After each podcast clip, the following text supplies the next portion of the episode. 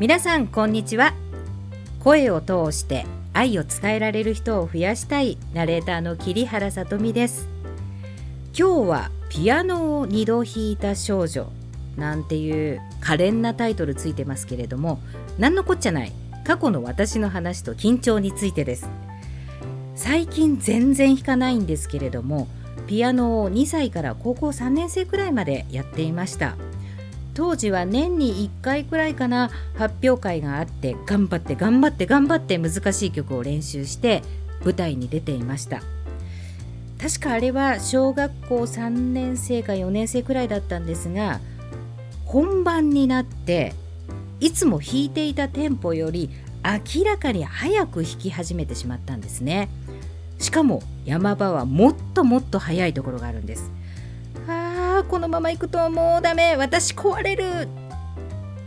そう思って途中で弾くのをやめました。で客席に向かって最初から弾きます。って小さく言ってもう一度弾いたんですよね。で無事に終わってお辞儀をして舞台袖にはけたら「もう手に汗握ったよ」ってこう母と先生が倒れそうになってました。これ私もう一回中学校の合唱祭の伴奏でもやったことがあるんですね。まあ発表会で度胸がついたんだとしたら悪い例なので 皆さんは真似をしないでください。ちなみに合唱祭のクラスの曲はなぜかアニメ「パーマン」の主題歌でした。でやっぱり前奏を失敗してしまって弾き直しのシーンとした緊張感。でそこをくぐり抜けたと思ったらご陽気な合唱の素晴らしさ。このギャップに拍手喝采だったんですよ。これ皆さんぜひ YouTube で本物を聞いてみてください。あの前奏の速さはピアノでは殺人的ですから。もう本当よく切り抜けたなって思います。まあたかだか8歳とか9歳だと緊張で嫌な思いをした経験が乏しいのでまだリカバリーの力があるんですね。でも私もここまで生きてくると嫌な仕事嫌な人嫌な経験をわんさかして無意識に力が入るようになるんですね。これがコリとなってひどくなると癖になる。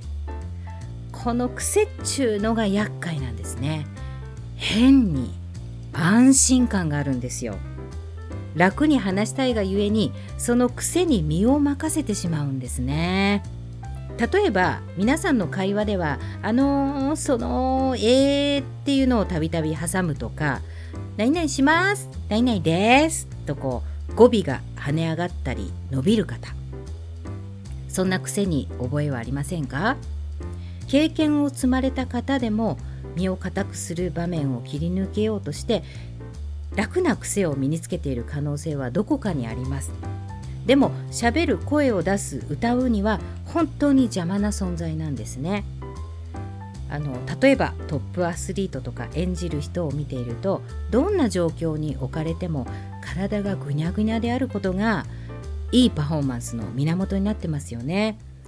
私大好きな映画にクールランニングっていうコメディ映画があるんですね。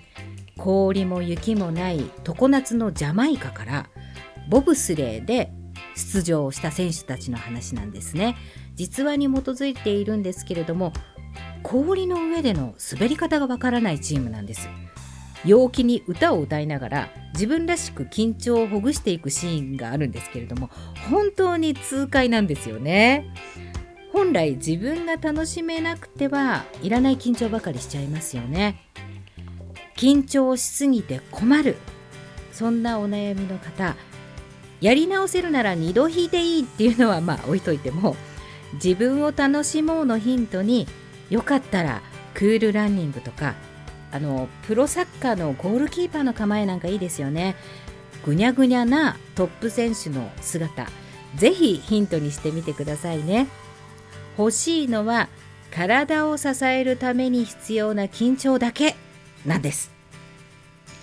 本日もお読みいただきお聞きいただきありがとうございました。また来週もお会いしましょう。